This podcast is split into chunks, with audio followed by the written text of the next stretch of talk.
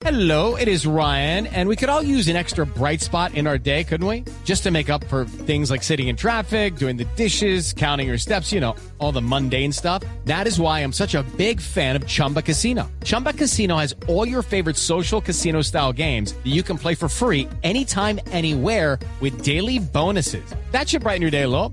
Actually, a lot. So sign up now at chumbacasino.com. That's chumbacasino.com. No purchase necessary. BGW. Void were prohibited by law. See terms and conditions. 18 plus. Diversas ópticas.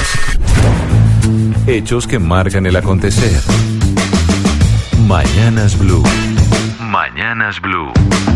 Colombia está al aire. Te la toco de primera, vos si quieres la agarras. Cada jugada que sueño se hace realidad, o pareciera algo casual. Es que el fútbol es un deporte para hombres. Eso es lo que decían algunos, señor Pombo. O dicen, porque pues en Colombia todavía hay varios que no han entendido que el amor a este deporte o al deporte más popular del planeta, pues no distingue entre géneros, razas y cultura. A todo el mundo o a mucha gente le gusta el fútbol. Algo tan sano y universal como ese deporte no es propiedad de nadie, es decir, no es solo de los hombres. Es de cualquiera que con una pelota y un pedazo de potrero quiera alegrar su vida jugando precisamente al fútbol. Este especial que hacemos hoy de Mañanas Blue, cuando Colombia está al aire, está dedicado precisamente a todas las aficionadas, a todas las jugadoras, a todas las entrenadoras, fisioterapeutas y mujeres que aman y viven del fútbol.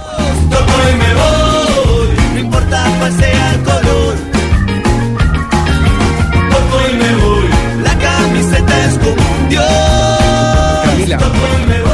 Fíjese lo siguiente, en Colombia el crecimiento del fútbol femenino en la última década ha sido impresionante, por no decir que espectacular. Sin ser una potencia y con muy pocos recursos, como hemos conocido, una generación brillante de jugadoras le dio al país una lista larga de logros y conquistas muy importantes. Y no solo eso, Gonzalo, usted recordará que en 2008 el primer título de fútbol femenino en Colombia obtenido por la selección sub-17 en el Campeonato Suramericano sub-17 en Chile fue por seis goles de Tatiana Ariza. Fue la goleadora de ese torneo, ¿se acuerda? Diana, y en el 2009 la selección femenina de mayores es campeona de los Juegos Bolivarianos disputados en Bolivia. Y si nos vamos al año 2010, la selección femenina sub-20 es subcampeona del Sura- Sudamericano sub-20 que fue disputado aquí en Colombia. Y con ese resultado se logró clasificar por primera vez a un Mundial Femenino sub-20, el que se jugó en Alemania.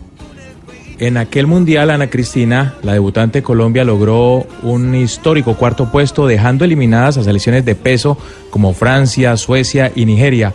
La volante y líder del equipo, Yoreli Rincón, le marcó a Suecia el mejor gol del mundial, una delicada pisada que terminó con un zapatazo de 30 metros. Las acciones de gol. Ahí está, Tatiana Arilla. Una descarga, qué lindo enganche, cómo jala esa pelota Llorelli Rincón. Y fue muy temprano el impacto de media distancia para el 1 por 0 de Colombia, que era muy superior, absolutamente dominadora. Y en ese mismo año, en el, en el mes de noviembre, el grupo de jugadoras obtuvo el segundo lugar en el Sudamericano Femenino de Ecuador. Hay que decir, Jennifer, que ese resultado le permitió a Colombia clasificar por primera vez a un Mundial Femenino de Mayores, el cual se jugó en Alemania por aquel año 2011. Además, se obtuvo cupo a los Juegos Panamericanos de ese mismo año y a los Juegos Olímpicos de Londres en el año 2012. Y dos años después, como en 2014, fuimos subcampeonas de la Copa América disputada en Ecuador. Ese mismo año, 2014, se obtuvo la medalla de plata en los Juegos Centroamericanos y del Caribe, disputados en Veracruz, México. En 2015, Camilo, Colombia obtiene la medalla de plata en los Juegos Panamericanos disputados en Toronto, Canadá. Y el año pasado, 2018, el Atlético Huila, liderado por la volante de creación Yoleri Rincón, ganó la Copa Libertadores venciendo en la final al Santos de Brasil. Pues con todos estos datos que ustedes están contando y que los oyentes pueden escuchar, podemos darnos cuenta que ha sido una década brillante en el fútbol femenino, una década en la que las selecciones femeninas pues se acostumbraron a mirar a los ojos a cualquier rival, sin importar de dónde fuera.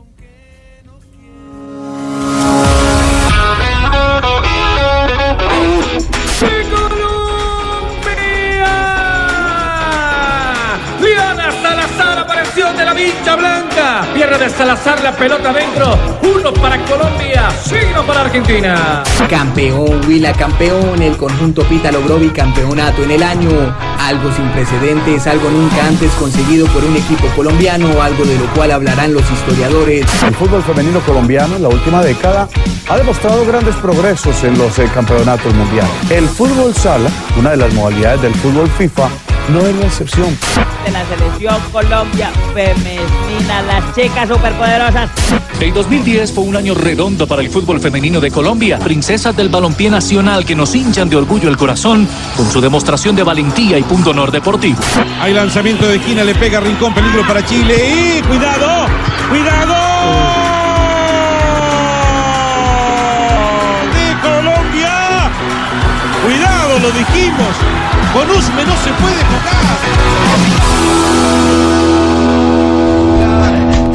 De cualquier cancha, aunque pongo el corazón. Y es que mire, Pombo, según uno de los códigos no escritos del buen futbolero y del buen hincha, es que uno tiene que estar con su equipo en las buenas y en las malas. Uno no cambia de equipo si el equipo pierde. Uno está acompañando a su equipo siempre y mucho más en las malas. Hay que estar en todas con el equipo de uno. Pero una buena parte del medio del fútbol, mientras hubo triunfos eh, de las mujeres de la selección femenina que tuvimos goles y demás, acompañaron a la selección de las superpoderosas, como se le llamó en su momento.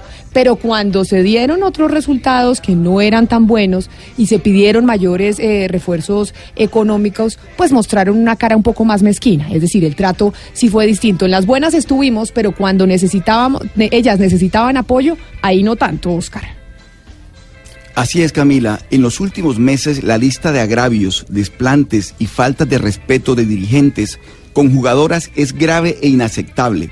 Sus comentarios machistas le cortan las piernas a un grupo de mujeres que solo pide oportunidades para jugar a la pelota.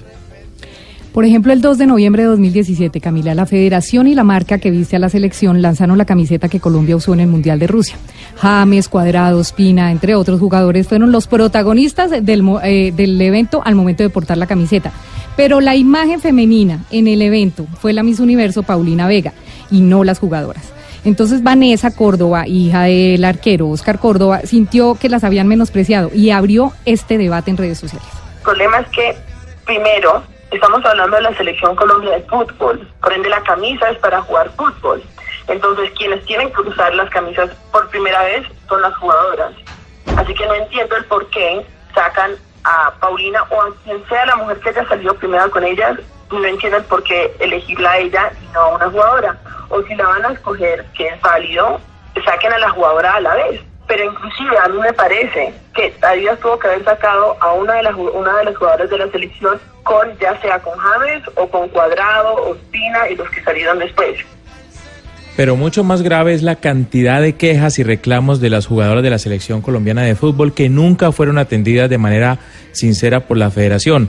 Hace dos semanas, el portal Marca Colombia publicó una carta dirigida a Álvaro González en agosto de 2016, firmada por todas las jugadoras del equipo nacional eh, que participaron en los Juegos Olímpicos de Río de Janeiro, en la que le ruegan a los directivos mayor comunicación y atención al fútbol femenino y les piden, Camila, herramientas básicas para poder competir y representar al país. Es que, pero ¿sabe qué pasó con esa carta de la que usted eh, hace referencia, Hugo Mario? Que esa carta fue ignorada. Eso es lo que nos han dicho las jugadoras de la selección eh, Colombia de fútbol eh, femenino. Incluso una de esas jugadoras, que es Daniela Montoya, quiso hacer pública la carta y quiso hacer pública esa queja, pues contactándose con diferentes medios de comunicación. ¿Y sabe qué le pasó?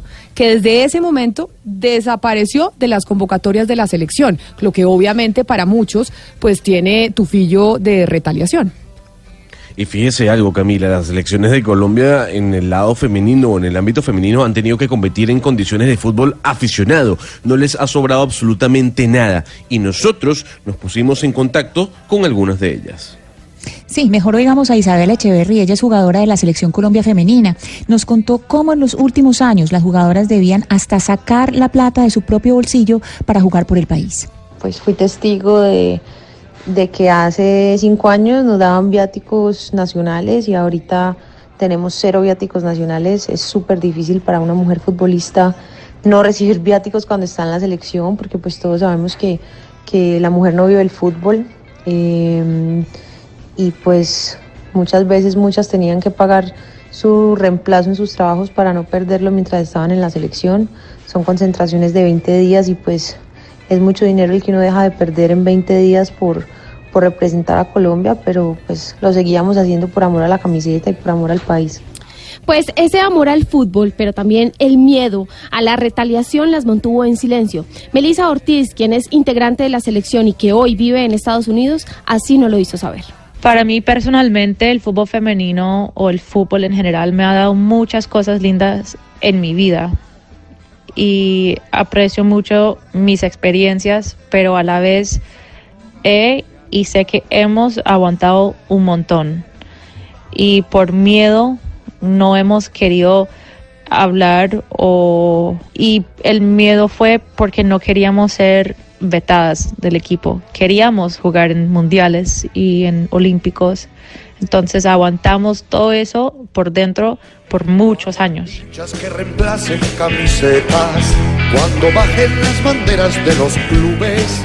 Pero miren, ¿por qué estamos hablando de esto que está pasando con el fútbol femenino hoy en Colombia? Porque es que tanto en el fútbol como en otros ámbitos de la vida las mujeres se han venido pues alzando su voz contra las injusticias y han abandonado esa postura dócil y sumisa. Es decir, las mujeres en el mundo desde la era del Me Too empezaron a decir no es hora de quedarnos calladas y ya tenemos que empezar a hablar. Y por eso, ya que estamos en el mes de marzo, el mes de la mujer, quisimos decir, oiga, en el fútbol las mujeres también ya se cansaron y quieren que también se les tenga tenida en, se les tenga en cuenta de la misma manera que se tiene en cuenta a los hombres. Ese fue el caso de la estrella del Atlético Huila Llorelli Rincón, quien 48 horas después de ser campeona de América denunció lo siguiente, oigámosla. Hola, hola a toda la gente. Estamos aquí en- haciendo una escala en Venezuela, más de siete horas de espera. Quería agradecerles infinitamente por todo el apoyo que nos han brindado, todos los buenos mensajes. Somos campeonas continentales. Eh, pero no crean que los campeonas eh, femeninos también les dan premio. Por ser campeonas nos ganamos 55 mil dólares, la cual nunca va a llegar a nosotras, lastimosamente. Eh, eso llega al Atlético Huila masculino, quien es un presidente diferente al nuestro presidente Diego Perdomo, el femenino. Ese premio no va a llegar a nosotras, lastimosamente, y ahí es donde decimos que el fútbol femenino no da plata, sí la da, pero tampoco llega a nosotras. Y es que el plazo de tres meses para que el equipo recibiera su premio de 55 mil dólares venció este fin de semana. El, equipo de producción de Mañana Blue se comunicó con el Atlético Huila y con la Conmebol y eh, el club todavía no ha recibido su premio. Lo increíble, Ana Cristina, es que el pago se, había, se haría efectivo este viernes, pero el Santos, que fue el segundo, el subcampeón, sí lo recibió hace más de tres meses. Pero sigamos con la lista de joyas de los dirigentes. Uno de los ataques más bajos y lamentables que se han oído contra el fútbol femenino vino hace un par de meses de Gabriel Camargo, senador y dueño del Deportes Tolima. Eh, eso anda mal. Eso no va a nada, eh, ni económicamente, ni nada de esas cosas. Aparte de los, de los problemas que hay con, con las, las, eh, mujeres, eh, son más tramas, tomatragos que, que los hombres. hombres? Y para que vean, y problemas. Le pregúntenle a los de Huila cómo están de arrepentidos de haber sacado el título y de haberle invertido tanta Ah, plata al equipo. Entonces, eso no es. Y fuera eso, eh, le recuerdo, es un caldo de cultivo del lesbianismo tremendo. Bueno, y Álvaro González Alzate se sumó a esta declaración de Camargo cuando como vicepresidente de la federación convocó una rueda de prensa hace unos días para supuestamente aclarar algunos de estos temas y otros como las denuncias de acoso sexual de dos jugadoras de la sub-17. González tuvo una oportunidad de oro para criticar las barbaridades de Camargo, pero prefirió echarle sal a la herida para seguir maltratando a nuestras jugadoras.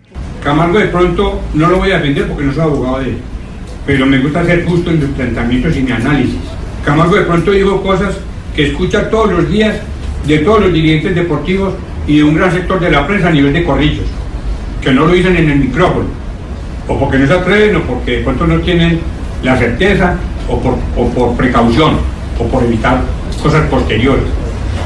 Pero lo que digo Camargo de pronto muchas cosas de esas pasan. Son verdades a medias y mentiras a medias. Que Camargo tal vez se le fue la lengua en la forma que lo expresó y ya se le vino el mundo encima. Pero, a ver, dejando un poco de lado estas declaraciones y faltas de respeto de actitudes machistas que acabamos eh, de escuchar de parte de algunos dirigentes del fútbol y el poco empeño que algunas personas pues han mostrado en permitir que el fútbol femenino crezca, es eh, muy torpe y cortoplacista pensar así, Pombo. Cuando uno oye este tipo de declaraciones, uno dice y se sorprende de por qué en el fútbol y en Colombia no se entienden los beneficios que puede traer, que puede traer para nuestro país la explosión definitiva del fútbol de mujeres en, en, eh, pues en Colombia como tal. Pero es que mire, Camila, la FIFA ha venido invirtiendo cientos de millones de dólares y hace unas semanas lanzó un plan muy ambicioso para multiplicar los números de televidentes, jugadoras eh, profesionales, directivas, patrocinadores. La FIFA no es una ONG de beneficencia y si lo hace es porque tiene claro el potencial económico que hay y por eso es que quieren conquistar el mercado femenino. Fíjese algo, Diana, y es que en el mundo la erupción del fútbol femenino es una realidad que muchos países desarrollaron hace mucho tiempo, por ejemplo Estados Unidos. Hay que decir que Viviana Stenhouse es la, fue la primera mujer en la Bundesliga en pitar un partido oficial en una de las mejores ligas eh, de fútbol de Europa. Por ejemplo, la paraguaya Epifanía Beites fue la primera en clasificar a una selección a un Mundial Femenino Sub-20. La secretaria general de la FIFA es la senegalesa Fatma Samba Diouf. Incluso ya hay relatoras de fútbol. Todas, obviamente, son bienvenidas. Doctor Pombo, escuche esto. En España, la, re- la revista Libero lanzó hace cuatro años una maravillosa campaña publicitaria en la que las mujeres le explican a los hombres problemáticas de la vida con conceptos de fútbol. A ver, ¿cuánto dura un entrenador en un equipo grande? ¿Un año? ¿Dos, como mucho? Y cuando empieza a no haber resultado, se cambia de entrenador. Cuando no se juega bonito, se cambia de entrenador. Cuando no hay proyecto, se cambia de entrenador. Cuando el otro equipo ya sabe lo que juegas, se cambia de entrenador. Ciclos. Son ciclos. Y ahora mismo nuestro ciclo no da para más. Ni hay proyecto, ni se juega bonito, ni resultado. ¿Entiendes lo que te quiero decir?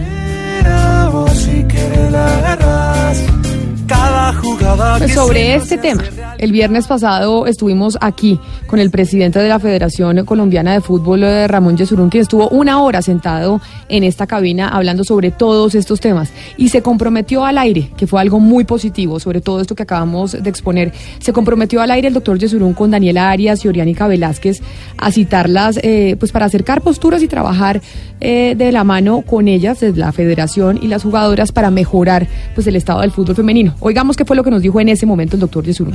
Yo, por lo menos, como presidente de la federación, estoy absolutamente a las órdenes para dialogar con ustedes, para conversar, hacer un foro, reunirnos. Eh, Pero entonces cuadrémoslo de una vez, doctor Yesrum. Eh, ya usted, usted que ya volvió, ¿cuándo se va a reunir con las jugadoras? ¿Cuándo tienen eh, programado para que se reúna con ellas, para que ellas puedan plantear sus quejas, pero sus quejas tranquilas, sin que ellas sientan que las van a vetar, que después no las van a convocar? Porque hemos hablado con muchas de ellas y nos dicen, nos da miedo, porque queremos jugar fútbol y si denunciamos nos vetan. ¿Por qué no usted aquí aprovechando los micrófonos dice sí? ¿Cuándo vamos a organizar un encuentro con las jugadoras de fútbol para que ellas puedan plantear todas las inconformidades que tienen con, eh, con ustedes? Nosotros estamos dispuestos, si me sueltas en 10, 15 minutos, a partir de la próxima media hora las espero.